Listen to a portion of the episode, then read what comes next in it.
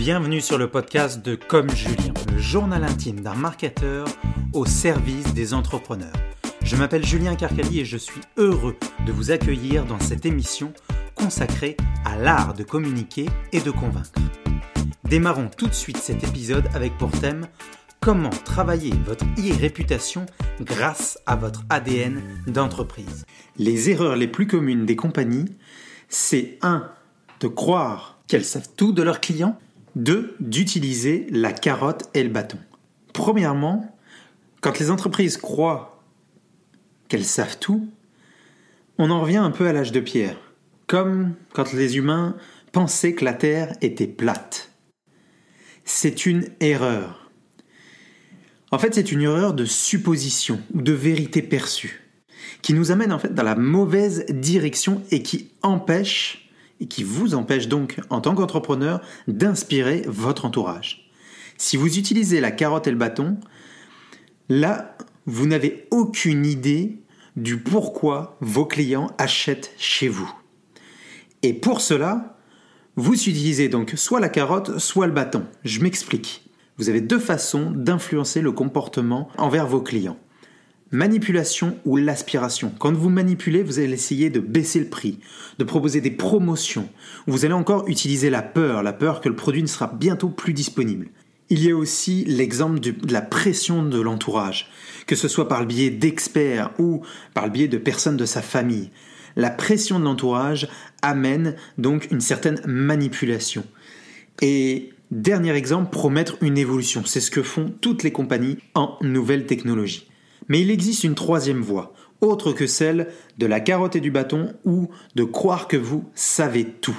Cette voie, c'est celle d'inspirer vos clients à vous suivre dans le temps.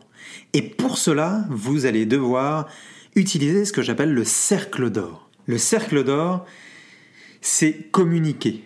C'est quand une entreprise parle de son quoi, de son comment ou de son pourquoi. Le quoi, c'est la description de son, produit ou de son service.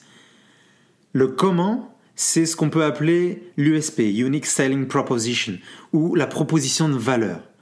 Le pourquoi, c'est sa raison d'être, sa cause, ce en quoi votre entreprise croit. Les questions que vos clients se posent sur vous sont de différentes natures, mais la première qu'ils vont se poser, c'est pourquoi votre compagnie existe. Pourquoi vous, vous levez le matin pour cette compagnie? Pourquoi on, on devrait prêter attention à vous?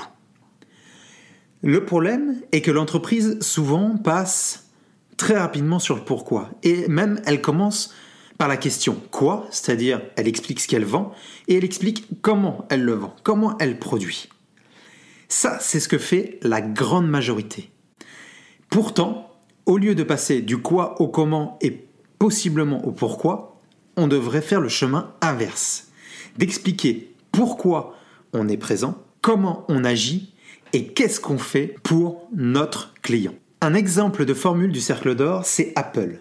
Quand Apple répond à sa question pourquoi, elle répond tout ce que nous faisons, nous croyons au changement du statu quo. Nous croyons à penser différemment. Et ensuite, elle enchaîne sur le comment. Apple dit alors la façon dont nous challengeons le statu quo est en proposant des produits magnifiquement conçus, simples à utiliser et convivial. Et ensuite, à la toute fin, elle répond au quoi. Qu'est-ce qu'ils font? Nous produisons des superbes ordinateurs. Le message d'Apple ici commence par le pourquoi. Elle explique d'abord sa raison d'être, sa cause, les croyances qu'elle a. Le pourquoi est alors proposé comme une raison d'acheter. C'est quelque chose qui est bien plus profond. Et le quoi est utilisé comme une preuve tangible de cette croyance. Mais alors pourquoi vos clients ont besoin de savoir le pourquoi de votre compagnie? Je vais vous donner un exemple pour cela très précis. Nous ne connaissons clairement pas tout le monde dans notre ville. Et pourtant, si vous rencontrez quelqu'un de votre ville ailleurs dans le monde, tout de suite, instantanément, vous êtes connecté avec cette personne. Pourquoi? Parce que le fait de partager la même ville avec cette personne vous rapproche. Vous savez que vous partagez sensiblement les mêmes valeurs et vous répondez donc de façon automatique au pourquoi vous devriez bien vous entendre. C'est la même chose pour une compagnie. Quand un client vous rencontre, il a besoin de savoir pourquoi il vous rencontre et si réellement il a besoin de vous. Un autre exemple. Vous allez acheter une télévision. Le vendeur vous donne toutes les caractéristiques techniques du plasma ou du LCD. Vous ressortez avec un LCD sans être vraiment 100% convaincu. Et là, vous vous retrouvez quelques temps après avec un ami qui vous dit qu'il a acheté un plasma et qui vous explique pourquoi. Instantanément, vous devenez jaloux de cette personne et vous vous dites est-ce que j'ai pas fait une erreur en achetant mon LCD Dans cet exemple, le vendeur n'a pas su communiquer sur le pourquoi la raison pour laquelle vous devriez en fait choisir cette télévision, donc le LCD, plutôt que le plasma. Ou l'inverse. C'est juste pour l'exemple. Et en tant que compagnie, si vous échouez à communiquer sur votre pourquoi, vous créez du stress, de l'anxiété chez la personne qui veut acheter. Et donc vous amenez une décision beaucoup plus difficile à prendre pour votre client. D'où toujours énoncer le pourquoi de votre compagnie. La question qui vient ensuite, c'est de se demander, mais comment je vais pouvoir travailler sur ce pourquoi? C'est un processus de réflexion. Ce pourquoi, en fait, vous aidera à gagner la confiance de votre clientèle. Et la confiance, ça fait tout entre, entre un client et une compagnie. En bref, le pourquoi, c'est votre ADN. Le quoi, c'est la preuve que vous allez bien délivrer un produit ou un service à votre client. Donc le pourquoi, c'est une croyance. Le comment, ce sont les actions que vous prenez pour réaliser cette croyance. Et le quoi, c'est le résultat ou les résultats de vos actions. Si je devais prendre ma propre étude de cas, moi qui est freelancer et qui propose donc euh, mes services en tant que consultant pour Facebook Ad. Si je devais proposer un pourquoi, ça serait celui-ci. Je travaille sans relâche pour lever vos obstacles marketing afin qu'en toute confiance, vous puissiez faire plus et mieux de ce que vous aimez. Le comment, c'est je vous conseille et gère vos campagnes publicitaires sur Facebook et en général les médias sociaux. Mon quoi, c'est j'aide les consultants, les coachs et les PME à générer des prospects qualifiés. Ça, c'est pour mon étude de cas. Le pourquoi n'est clairement pas une checklist, les résultats d'un beau discours commercial, les résultats de la prise de vos responsabilités ou une expérience rationnelle. Le pourquoi, c'est un sentiment qui vient avec un sens des valeurs. Et quand je, quand je parle de valeurs, ce n'est pas d'argent. L'objectif, c'est de faire ressortir un espèce de jugement personnel auprès de votre client. Si vous définissez votre pourquoi, vous allez gagner clairement en clarté, en discipline et en cohérence dans votre entreprise. Je vais vous expliquer comment. Premièrement parce que quand vous répondez à la question pourquoi, vous éclairez vos clients sur ce que vous avez dans les tripes. Pourquoi vous faites ce que vous faites? Si vous ne savez pas pourquoi vous vous le faites, qui le saura? Le comment, c'est comme une discipline. Une fois que vous savez le pourquoi, vous pourrez très facilement définir votre comment. Par exemple, quels sont les systèmes et les process que j'utilise? Quelles sont les forces premières de mon organisation? Comment mes valeurs, mes principes guident ce que je défends? Ici, vous avez la place pour des verbes d'action, pour montrer comment l'organisation agit.